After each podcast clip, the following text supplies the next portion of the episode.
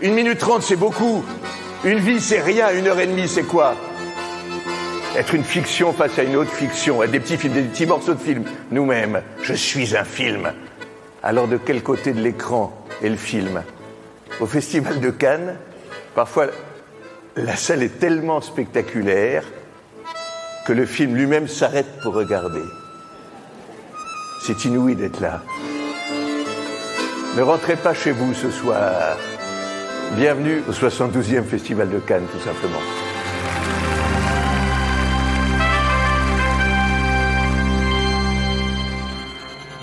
Bonjour et bienvenue dans Nos Ciné Spécial Cannes épisode 2. Je suis David Honora et je suis ravi de vous retrouver à nouveau en, direct du Festival de Cannes. Alors aujourd'hui, je suis en compagnie euh, d'Anaïs Bordage.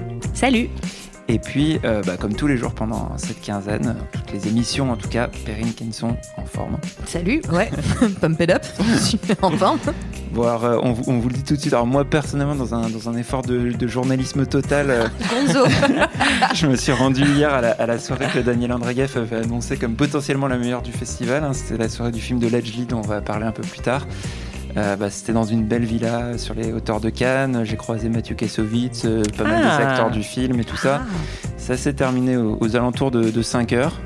Il y avait l'acteur qui fait Guada Il n'y avait pas l'acteur qui faisait. Et Donc j'ai bien fait de pas y aller. Non. il y avait, euh, il y avait l'acteur qui faisait le, le, patron du cirque. Avec qui j'ai un peu rigolé. ouais. Il n'y avait pas de lion du coup. Et il n'y avait, pas de lion, j'en ai pas vu. Soirée pourrie. Il y avait les, il y, avait les petits, les petits gamins du film c'était marrant. Euh, et ça s'est terminé du coup bah, aux alentours de 5 heures, c'est-à-dire euh, il y a combien Il y a 3-4 heures, j'ai l'impression. non, un peu plus que ça quand même, mais. Donc, en bah, heure canoise, ressenti 3-4 heures. en ressenti, c'est dur. Et, euh, bah, je, vais, je, vais, je, vais, être au ralenti et c'est pour ça que du coup je vais commencer par laisser, laisser Perrine nous raconter un peu les débuts du festival et puis parler notamment d'un certain John Carpenter. Tu fais un amalgame entre la coquetterie et la classe. Tu es fou. Enfin, si ça te plaît. Bah oui, ça y est, c'est officiel. Cannes a réellement démarré sur un petit air entre la musette et l'électro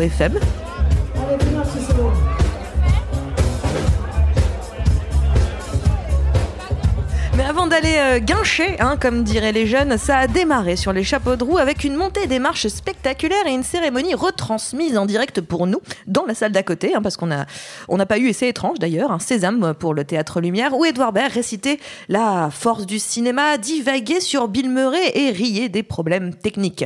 The Dead Don't Die a enchaîné et on vous en parle dans deux minutes, euh, comme des Misérables et de Bakurao d'ailleurs. Mais avant ça, on a entendu ça. Also, uh, are, are those of you in the balcony, are you being punished? Pour qui sont ces applaudissements? À qui appartient cette belle voix qui se moque des gens au balcon? À Big John, bien sûr. Récipiendaire d'un carrosse d'or pour l'ensemble de sa carrière, John Carpenter a donné hier une masterclass animée par Catel Kileveré et Yann Gonzalez à la quinzaine des réalisateurs. C'était drôle, il y avait beaucoup de fuck them et pas mal de on s'ennuie, non? Mais surtout, il est revenu sur ses films et avec beaucoup de pudeur, il s'est un peu raconté. Humble ou simplement loin de l'envie de, s'épancher, il a aussi beaucoup parlé d'autres réalisateurs tels que Dario Argento, Howard Hawks, George Romero ou encore Tob Hooper et en a shadé euh, quelques autres, hein, comme David Cronenberg. On a eu l'occasion rare d'écouter un homme dont le moment préféré dans la réalisation d'un film est la fin, quand il n'y a plus rien à faire. Big John étant réalisé Lazy Johnny, mais il est surtout très drôle. On vous en remet un petit coup où il parle de la fin de The Thing et comment il a eu ce qu'il voulait, puisque c'est bien là que réside tout ce qui compte pour lui, la liberté de faire ce qu'il veut. oh, okay. And so I shot it, and then everybody came around and started, well, why don't we So uh, I, we tested it. It was tested when the movie was cut, so there was no there was no discussion in the snow.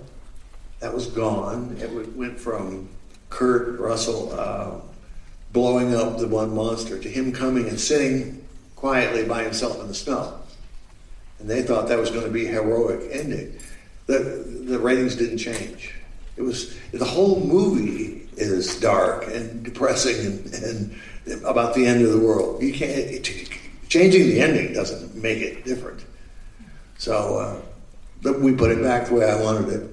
La journée a continué dans la joie et l'alcool, car Cannes, c'est aussi beaucoup de libations entre l'eau, le café et l'alcool, soit les trois, enfin les trois étant la sainte trinité de la survie canoise.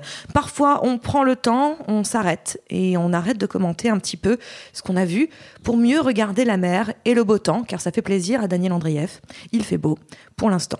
Et on court à nouveau en projo ou sur la piste, où hier tous vos chroniqueurs hein, ici euh, ont brillamment et vaillamment hein, donné de leur personne, voire pris des risques inconsidérés comme euh, moi personnellement qui me suis pris mon verre de rosé dans l'œil. Voilà, c'est ça le danger de Cannes. la tuile. Donc je vous laisse avec un extrait de ce sur quoi nous nous sommes agités hier soir. Clairement, We Are the 90s.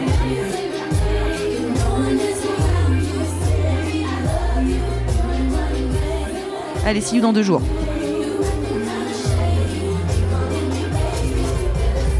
Eh oui, oui, bah c'est c'est difficile, faut se mettre au rythme. Dit-il avec toute la, douleur du monde. Donc, euh, bah, alors aujourd'hui, on, on, va parler euh, en particulier de, de deux films euh, en compétition, donc Les Misérables de Lajli, comme tu l'as dit, et puis Bacurau de, de, de Kleber Mendoza Filo.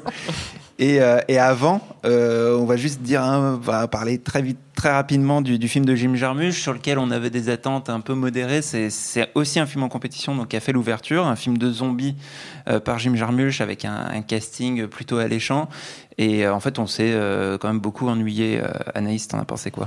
Complètement. Bah, en fait, les attentes quand même étaient un petit peu élevées parce qu'on se dit, Jarmouche, film de zombies, bon, on, est vraiment curieux de voir ce que ça va donner.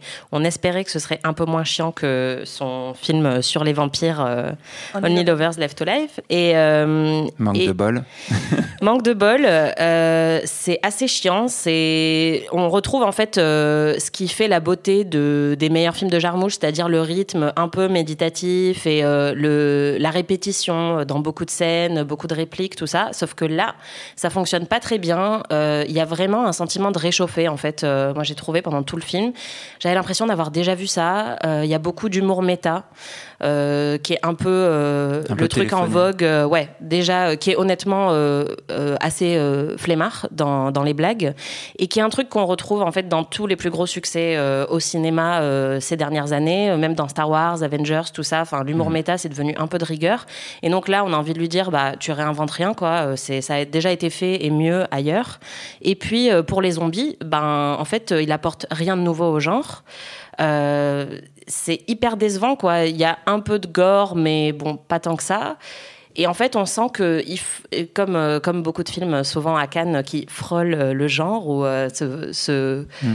voilà, touche du bout des doigts. Exactement. Mais en fait, il neutralise tout le fun et tout l'intérêt du film de genre, quoi. C'est-à-dire qu'on a des zombies, mais honnêtement, on n'a euh, aucun, euh, aucun plaisir à regarder euh, ce film de zombies comme on regarde d'habitude les films de ce genre-là, quoi. C'est-à-dire qu'on n'a pas peur.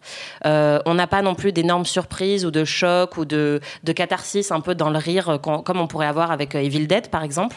On a juste des scènes d'action un peu plates, un jeu d'acteurs. alors, j'imagine que c'était voulu, mais vraiment, on sent que même eux, ils sont pas trop là, quoi. Ils sont tous euh, très deadpan pendant tout le film. Mm. Et donc, il y a vraiment un ennui euh, total et puis euh, ça réinvente rien, quoi. Donc, je pense qu'il faut enterrer le film de zombies un bon moment, là, parce que vraiment, j'espérais qu'il allait essayer de faire quelque chose de nouveau avec ça et pas du tout. Perrine bah, Même tant pas faire quelque chose de nouveau, c'est que je le trouve presque moqueur en fait vis-à-vis du genre. Et moi, c'est ça qui me dérange. Mm. C'est-à-dire qu'au bout d'un moment, euh, au début, je me suis dit, oh tiens, c'est un petit peu marrant. Et en effet, l'humour méta, bon, allez, pourquoi pas. En même temps, c'est jarmouche. Enfin, il y avait des blagues un peu à la jarmouche. Moi, ça, ça, ça m'allait bien.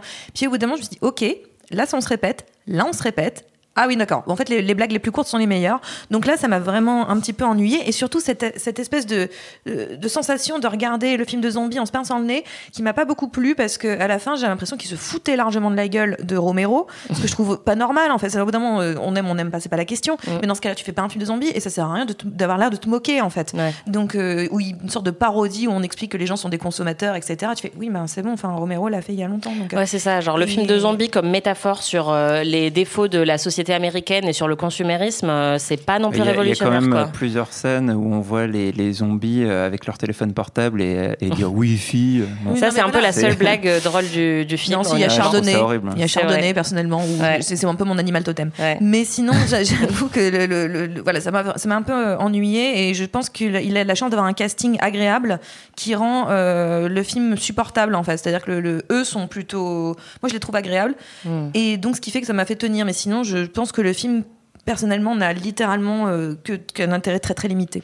Ouais, moi j'ai- trouvé qu'en plus, euh, non seulement il respecte, bon, clairement pas du tout le, le genre du zombie, mais en fait il respecte même pas le genre de la parodie. C'est-à-dire que c'est. euh, c'est tout est fait un peu par-dessous la jambe. T'as l'impression que les acteurs, euh, bah, comme tu disais, sont pas là ou sont, sont complètement désintéressés du truc. Bill Murray, euh, on a Mm. vraiment l'impression qu'il est au fond du trou. Alors c'est quand même un très grand acteur.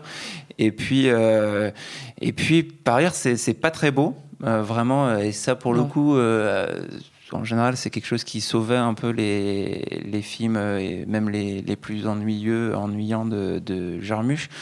Donc, euh, donc voilà, moi j'ai trouvé ça hyper, enfin j'ai trouvé ça vraiment sans intérêt euh, et c'est. C'est cynique aussi, je trouve, dans ce Ouais. que tu disais, les, blagues sur le. Wifi et les jeunes. On a des trois personnages de hipsters Bah, qui viennent juste pour se faire fait. dégommer. Ouais, c'est ça. En fait, on, on sentait vraiment euh, euh, le public pour lequel c'était fait. euh, et c'est vraiment, euh, voilà, ah, ces jeunes avec leur, leur téléphone portable et leur C'est obsession du Wifi. triste en fait. Moi, il m'a semblé quelqu'un, j'ai l'impression d'avoir un jarmouche bien déprimé en fait. Quand je vois ça, je me dis, il Ouais, va pas et fort. puis euh, en colère contre, Ouais, ouais, euh, il- je sais pas, la pas, jeunesse, euh, le- Internet. Enfin, c'est en fait je c'est facile de faire une blague sur l'obsession qu'on a pour nos téléphones portables, quoi.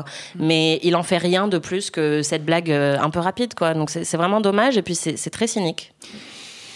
Et oui. Et du coup, euh, bah, on, va, on va enchaîner avec, avec, pour le coup un film de jeunes puisque c'est. Vous un- n'avez pas l'image, mais alors.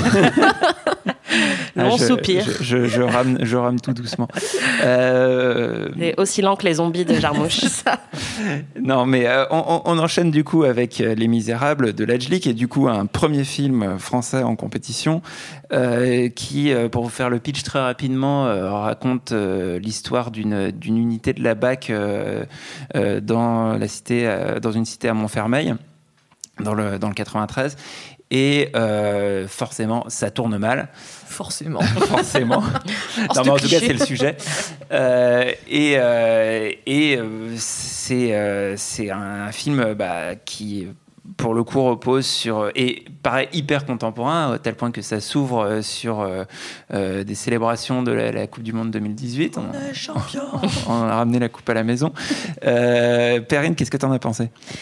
Oui, t'as as dit le, mot exact, c'est hyper contemporain. Moi, je trouve que c'est euh, assez rare dans le cinéma français en réalité qu'on s'intéresse à des problématiques qui sont en cours en fait. On, a tendance à parler de choses qui ont eu lieu, on a un regard un petit peu avec du recul, mais parler du, du, vif du sujet, de ce qui est en train de se passer en France, c'est pas si souvent.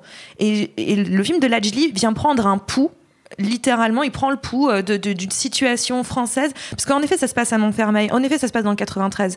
Mais euh, je trouve la grande force, notamment de ce film, c'est qu'il euh, est beaucoup plus large que ça en réalité. Il vient parler d'un vrai fait de société plus général, d'un gouffre où on a deux, deux France qui ne s'écoutent pas, qui ne peuvent pas parler, qui sont dans une impossibilité de dialogue totale. Et je trouve qu'il il le met en scène d'une façon euh, percutante, parce que le, film est ultra, ultra percutant. Il faut vraiment, c'est un film total, c'est un film entier. Il faut le voir du début jusqu'à la fin. On peut pas le regarder avec euh, les yeux ou de manière, euh, comment dire, sporadique, en allant faire du sport à côté ou en, buvant, en allant faire du thé. Il faut vraiment le regarder en entier parce que sinon, on, peut largement passer à côté du, message. Il y a notamment un moment donné dans le film où on a très, très peur que ça s'arrête là parce qu'on se dit, oh là là, si ça s'arrête là, c'est très dangereux comme, comme propos. Il est en train de nous raconter un truc, et qui serait étonnant de ma part de Lajli d'ailleurs, mais tout un truc sur euh, la cité, euh, ils sont compliqués et, euh, et, les flics, ils sont très très bien. Et, et, finalement, il y a un troisième acte très très très très fort et qui se termine sur un stand-off incroyable. un stand-off. Stand-off, ouais, c'est un stand en, en, français. Tu un face-à-face. Un face-à-face, un duel. Une confrontation. une confrontation. Mais non, parce que vraiment, je voulais dire, c'est quasiment du, du, du, western, en fait. C'est-à-dire que ça se termine, on a, on a un vrai face-à-face, -face, ah, un vrai stand-off, ouais. et, qui, et qui nous explique, voilà, on en est là. La France, elle en est là. Et, je trouve que euh, il y a des petits soucis de, narration par moment, notamment le personnage de Damien Bonnard, qui est, un très bon acteur. Encore une fois, d'ailleurs, les acteurs du, mm. film sont particulièrement spectaculaires. Mais euh, Damien Bonnard est, très bien, mais son personnage n'est pas toujours très bien écrit, pas toujours très très subtil. Euh, l'idée de, ce petit, de, ce gars qui débarque dans la bac de, de, Montfermeil, mais mais on peut passer outre ça parce que le le fond du sujet et la mise en scène euh, de, Lajli est quand même, euh, pour moi, ultra puissante. Anaïs? Ouais, je suis complètement d'accord. C'est une énorme claque. Et en fait, euh, comme tu disais, c'est rare de voir un film qui est aussi euh, contemporain, aussi moderne, mais qui en plus euh, réussit à le faire très très bien, quoi. C'est-à-dire que c'est, à mon avis, très compliqué de raconter tout ce qui se passe en ce moment avec les violences policières, avec la question du flashball, notamment, dont on voit des articles qui en parlent tous les jours en ce moment.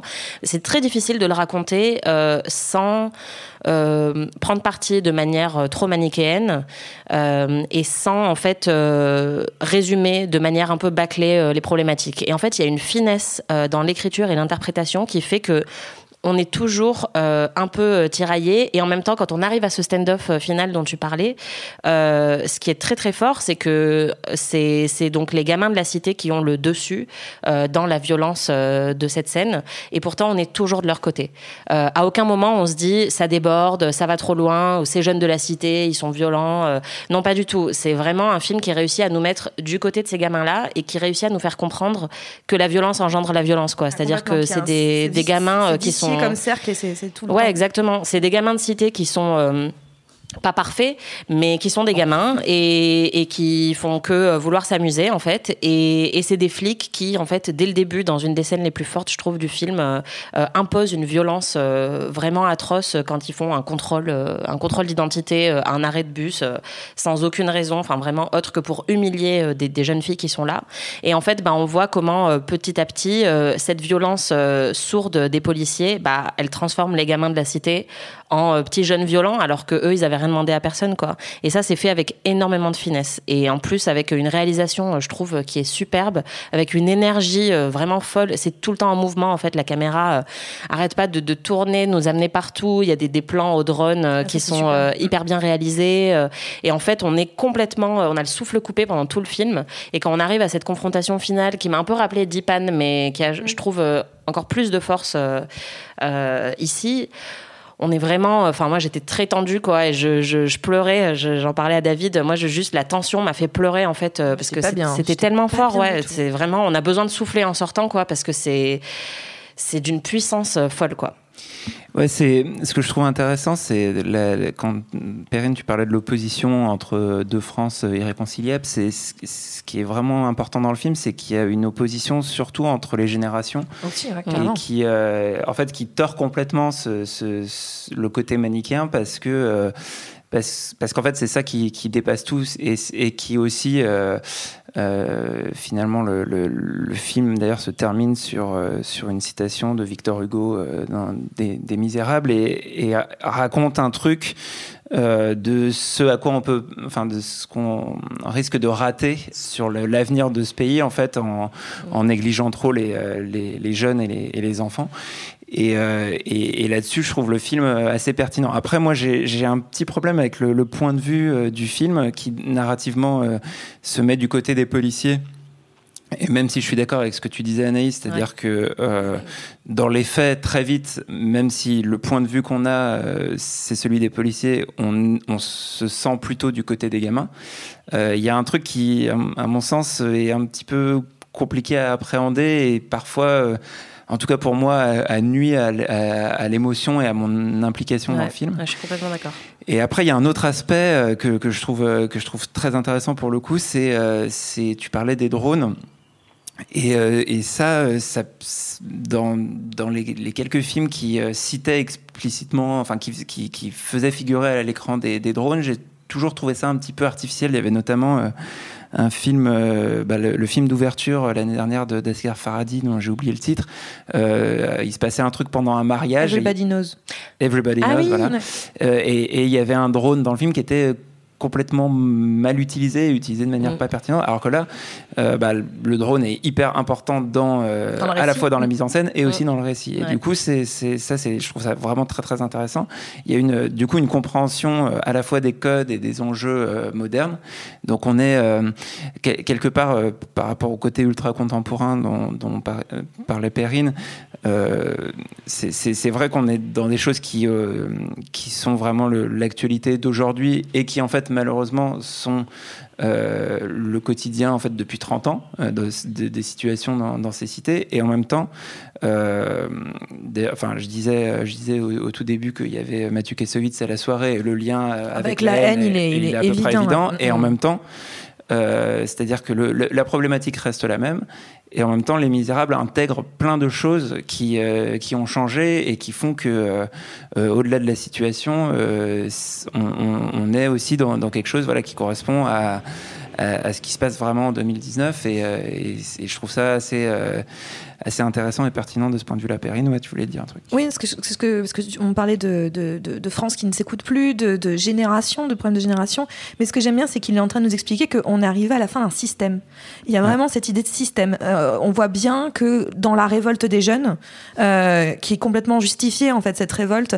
Parce que, alors, je suis pas tout à fait d'accord sur le fait que, on, oui, on est, du point de vue du récit, on est du point de vue de la police. Mm. Mais euh, on a ce personnage, justement, de Damien Bonnard, qui est un petit peu un, un, un candide, en fait, d'une certaine mm. façon, il débarque un petit peu de comme nous en fait. Il, il, est nous. Et je trouve que d'avoir ce personnage-là, qui pour le coup est pas toujours très très subtilement écrit, euh, finalement, il aide beaucoup pour moi dans le récit. Et c'est intéressant parce qu'il vient donner justement pas dire. Euh, alors, il n'est pas non plus la caution. Euh, euh, not all the cops, quoi. Enfin, pas, tous les flics, quoi. Il n'est pas non mm. plus cette caution-là. Il y a un peu, enfin, ça flirte avec ça. Ça flirte avec ça, mais justement par le troisième acte, en fait, il mm. vient nous expliquer que c'est pas ça non plus. Mm. Mais euh, je trouve que justement, en fait, le film n'étant pas manichéen, il est, il est, plutôt malin, mais justement, il parle de cette idée de système, c'est-à-dire que tout le monde est rentré dans un système, à la fois les flics, dans cette violence, parce que eux subissent une sorte de violence et de pression aussi, et donc ils sont dans une violence, et la violence qu'ils font engendre une violence euh, à l'intérieur de la cité, et derrière, il y a tout un réseau de personnes qui sont mis en place d'aide, de, de, de, de, soutien de, par rapport à la police, qui font tenir. c'est ça, il y a une, une politique interne à la politique cité. Interne, voilà. Il y a une sorte de, d'effet euh, cocotte minute où on, on, on maintient la pression, mais ça va ça tient jusqu'au moment où ça va plus tenir du tout. Mm. Et, et, les jeunes sont en train de dire c'est bon, votre système là qui nous qui nous étouffe, on n'en veut plus. Mm. Et je trouve que c'est et la puissance, pardon, je perds ma voix, mais la puissance avec laquelle il arrive à, nous raconter ça et à nous faire adhérer à ça, et, qu'on finisse par comprendre ce point de vue-là, moi je trouve que c'est euh, ouais, c'est vraiment spectaculaire. Spectaculaire. Anaïs, euh, tu voulais dire un truc? Non, je suis complètement d'accord euh, avec toi sur le point de vue. Ça m'a un peu dérangé à quelques moments dans le film qu'on revienne toujours vers les flics, alors que clairement, euh, j'aurais bien aimé qu'on passe encore un peu plus de temps avec euh, avec ces gamins-là.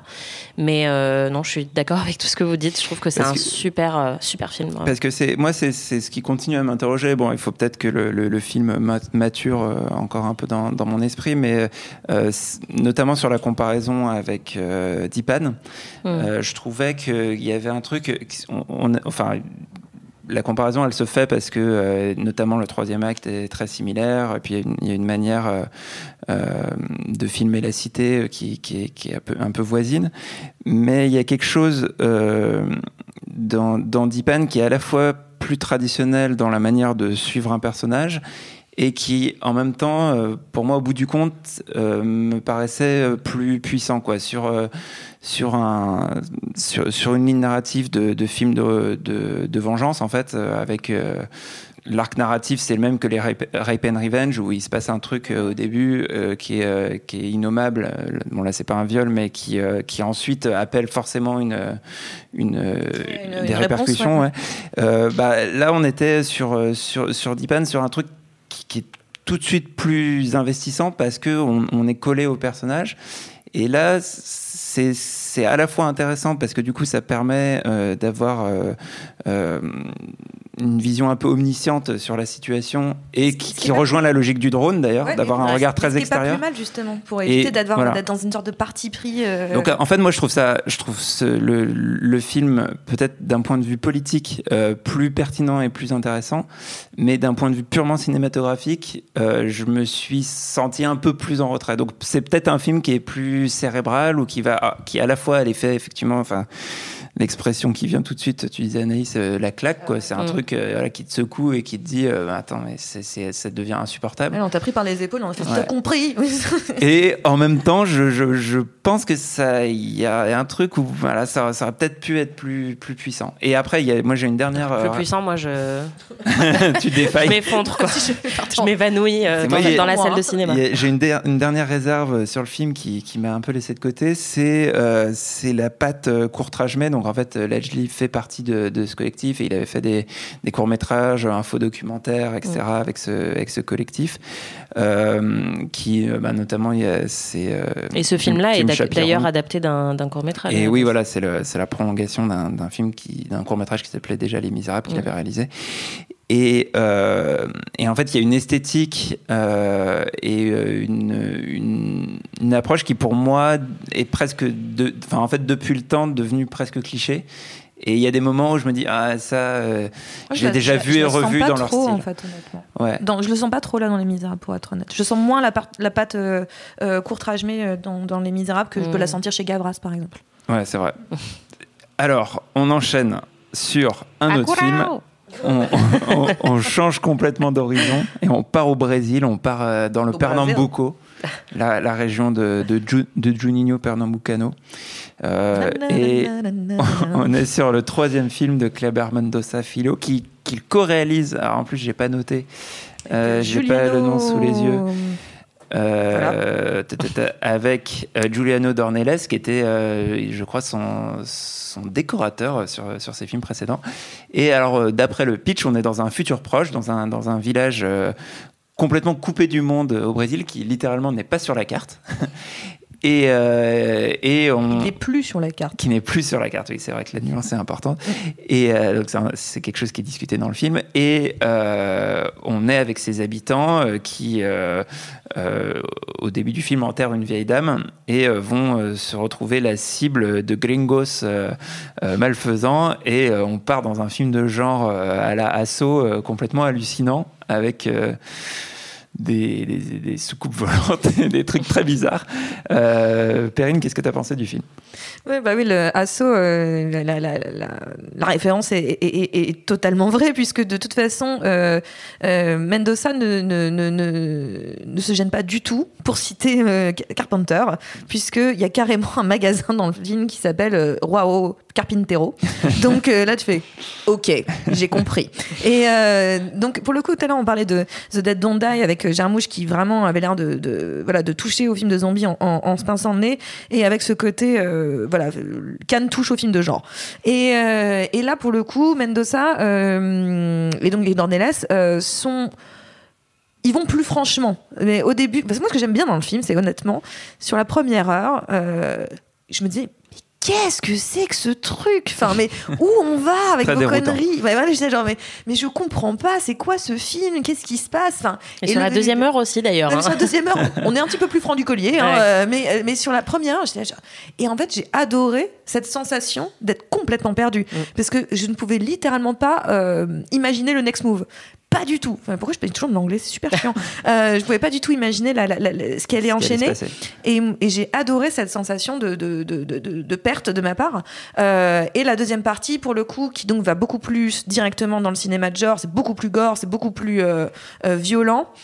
Euh, elle m'intéresse un peu moins en fait en réalité parce que je, je, je trouve que pour le coup alors même s'il y a une charge politique assez forte euh, encore une fois sur les, les, les, les, occidentaux et particulièrement les blancs qui arrivent et qui s'approprient des choses et qui viennent tuer les cultures bon moi je, je, je l'entends mais je trouve que pour le coup euh, pas, que les occidentaux d'ailleurs sur le aussi sur la politique brésilienne. Oui sur la politique brésilienne bien sûr enfin sur les, les, gens de pouvoir de toute façon. À partir du moment où il y a du pouvoir c'est forcément corrompu et sale et, et, et, et ça tue.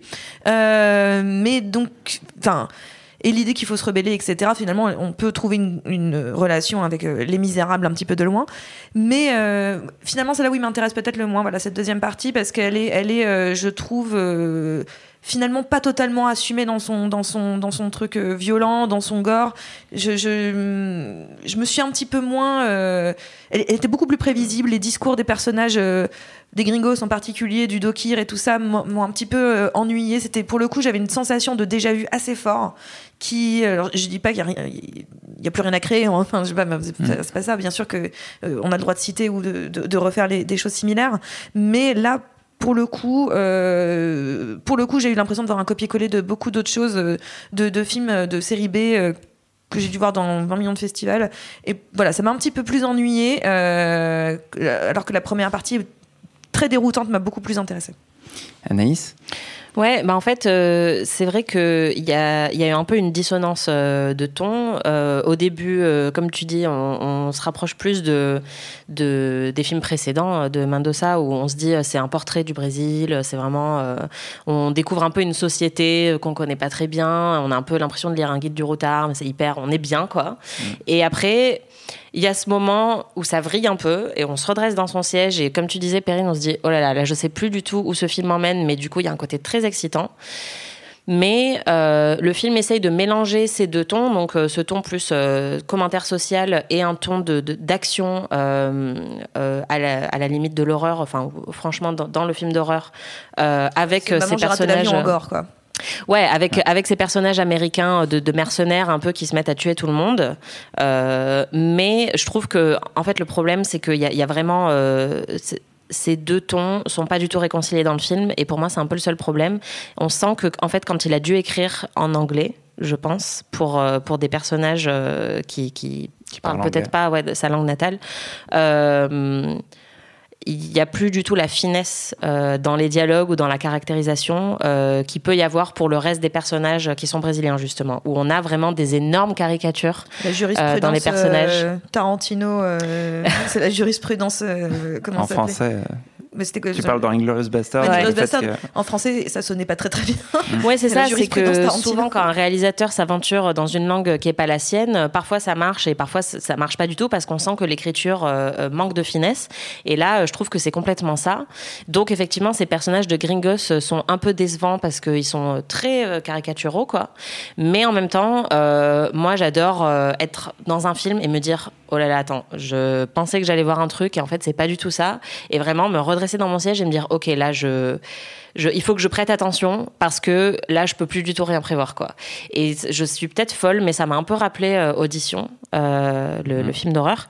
Euh, enfin, moi, quand je l'ai vu, je savais qu'il y avait ce, twist un peu de deuxième partie qui vire dans l'horreur, et donc ça, ça m'avait un peu gâché le plaisir parce que je pense qu'une grande partie de, la découverte d'Audition, c'est de justement pas savoir que ça va, ça va mmh. virer comme ça. Et là, en fait, je me suis dit, ah, est-ce que c'est ce que les gens ont ressenti en regardant Audition sans savoir ce qui allait se passer, où vraiment on a une deuxième partie qui vrille totalement. Et euh, on est complètement à la merci du film, mais de manière hyper agréable, quoi. Moi, j'ai adoré ça, euh, ce sentiment de, perte, comme tu disais, Perrine. Mais c'est vrai que quand, quand, on pense à ces, précédents films, euh, donc que ce soit les, bruits de récif et, et Aquarius, c'était, il y avait déjà le, la bizarrerie et le fantastique qui couvaient, mais de manière beaucoup plus étouffée. C'était pas des tout petits moments, enfin dans les bruits de récif. Très poétique, quoi. Ouais, mais mais surtout, c'est-à-dire que l'essentiel du film, on est dans une sorte de réalisme social. On décrit une situation en plus urbaine donc on est dans un, dans un univers très différent de ce qu'on voit là sur Bacurau. mais, euh, mais, on était, euh, mais quand même, la partie de touche, par exemple dans les bruits de récif, il y avait euh, des, des, des, plans hyper courts et qui, qui enfin qui, qui à un moment euh, de, de, manière hyper bizarre. Et, et ça participait à l'ambiance très étrange euh, du film. Et là moi je trouve très intéressant le fait que euh, presque il est il est basculé. C'est-à-dire que là il laisse pleinement éclater son, son envie de, euh, du, de, de, faire du film de genre et, euh, et, de, et de le traiter comme tel, euh, de garder en même temps un certain humour. Un, le film est assez drôle par moments et dans la manière dont il traite ses personnages, je trouve que c'est assez efficace et, et puissant. Moi, j'ai pas été si gêné que ça par par les personnages américains parce que, en fait, effectivement, c'est des caricatures, mais ils sont traités comme tels et c'est quelque chose qui, je pense, est plutôt efficace dans la partie genre. Euh, c'est enfin, assez, rigolo en fait la manière mm. dont ils sont, ils sont présentés et traités. Et puis quand ils se font exploser la tête, du coup, on est très content. Ouais, voilà, il y a des, y a des Juste trucs. pour qu'ils se taisent. Et, et, et, du coup, dans le gore et dans ces, dans ces moments-là, bah, il se, il se retient pas trop et ça, ça, ça, marche pas mal.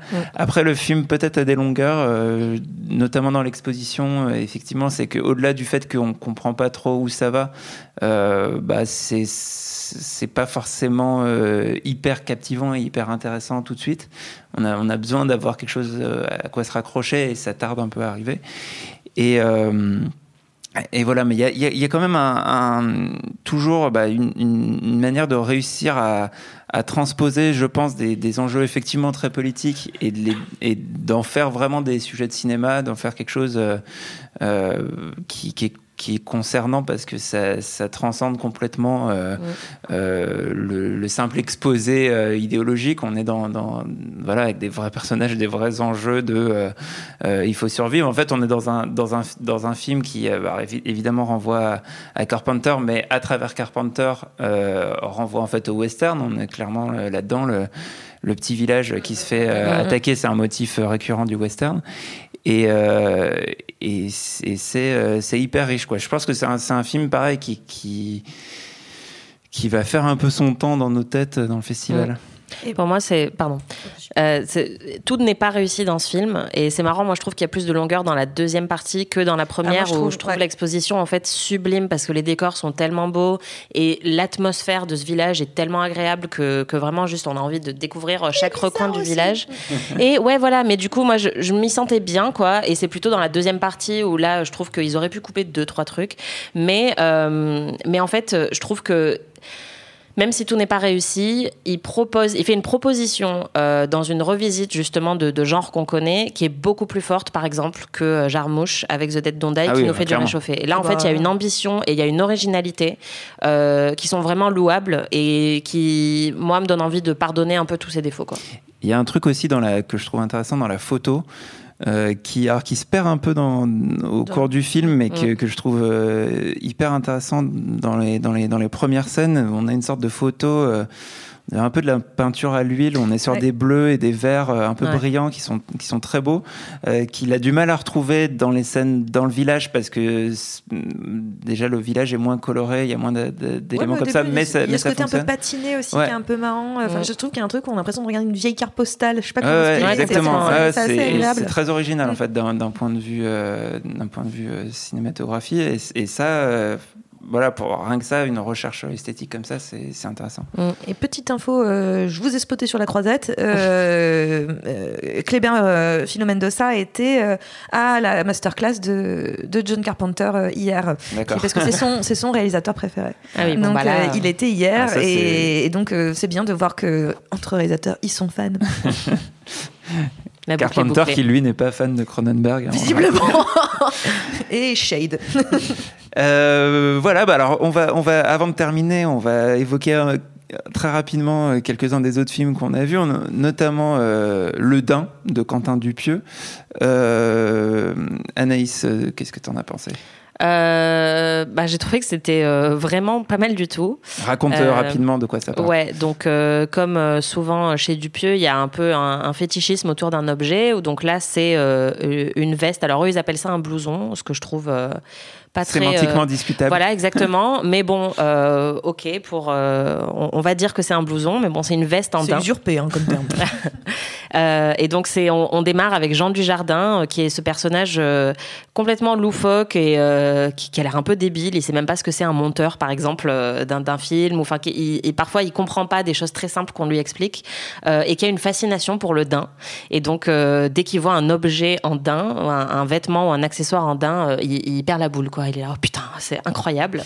Euh, et donc euh, en fait, il devient obsédé par cette veste en daim euh, qui, qui commence à lui parler. Ou enfin, en tout cas, lui, il s'imagine des dialogues avec avec cette veste, et il commence à avoir comme objectif de de détruire tous les autres blousons pour que ça soit le seul blouson du monde. Voilà. Et, donc ça part, bah, ça part assez vite dans dans, dans On n'est pas obligé de dire voilà exactement ce qui se passe, mais ouais, effectivement, on, ça, on ça bascule. Les, les, spoilers. Mais voilà, ça, ça, bascule un petit peu. En même temps, c'est court. J'adore les films courts. 1h17, c'est parfait. Merci, merci.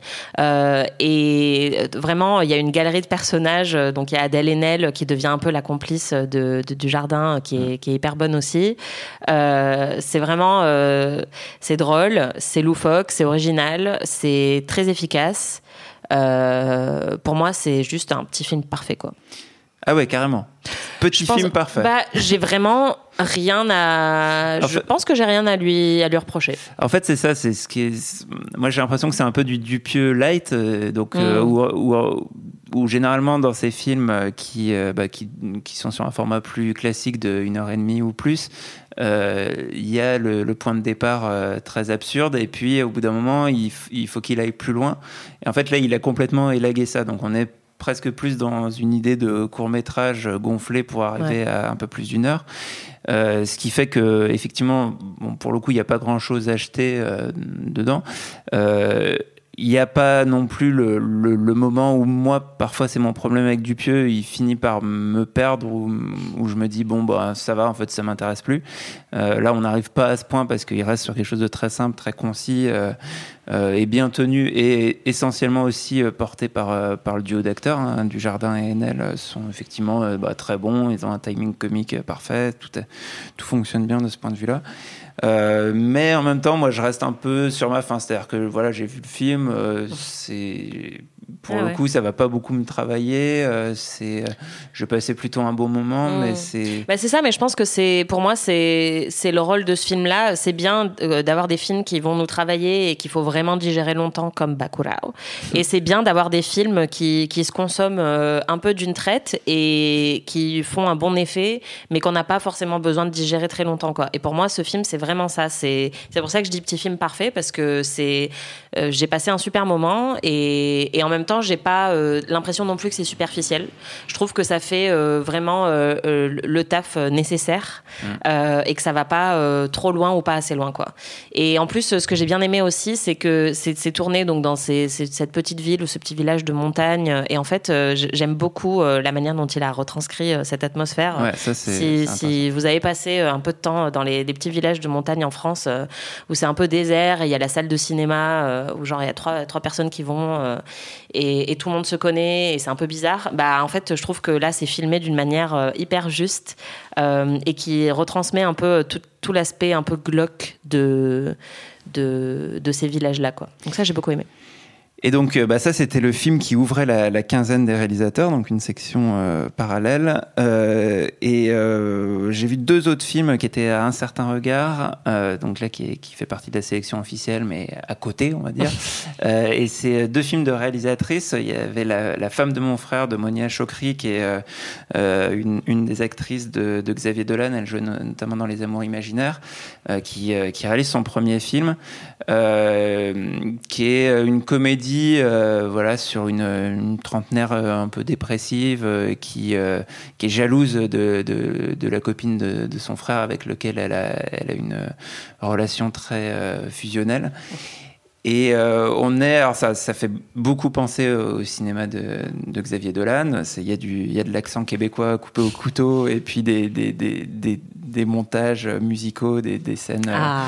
voilà, donc le public de Xavier Dolan plutôt, euh, je dirais justement, époque euh, Les Amours Imaginaires, qui est pas du tout ce que je préfère chez Dolan. En tout cas, le, public qui aime ça va, va, se retrouver pas mal là-dedans. Il était d'ailleurs dans la salle euh, oui, voilà, hier à la présentation. soutenir sa, sa, sa, pépite.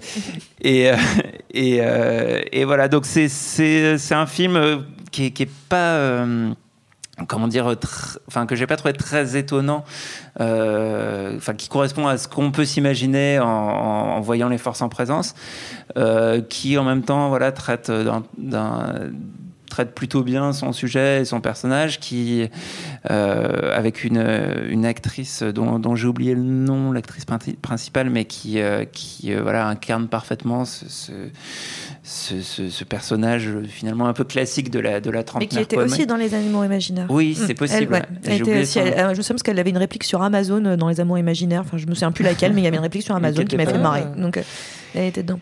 Et, euh, et, un autre film, alors je sais plus si l'une de vous l'a vu, euh, qui était aussi un certain regard, Bull de Danny Silverstein, euh, qui là, euh, pour moi, est, le, est un, un, film aussi un petit peu attendu quand on connaît les forces en présence. C'est un premier film américain qui, pour moi, tombe un peu dans les travers dans les clichés du, du, film indé euh, un peu misérabiliste. Euh, euh, ça raconte l'histoire d'une jeune fille qui, qui fait des, des conneries chez son voisin et qui va se retrouver embarquée à, à bosser dans le rodéo pour, pour se faire pardonner.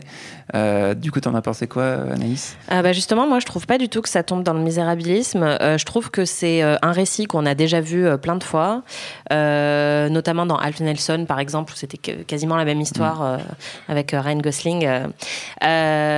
où, mais bon, il y, en a, y en a eu plein. The Rider, l'année dernière, de Chloé Zhao, qui parle aussi du milieu du rodéo et de, de ce que ça nécessite et de, de, la violence que ça engendre, était vraiment sublime pour le coup. Donc, on n'est pas vraiment surpris par, par le récit, qui est un récit initiatique assez classique. Par contre, moi, je trouve que justement, il tombe pas euh, trop dans des clichés.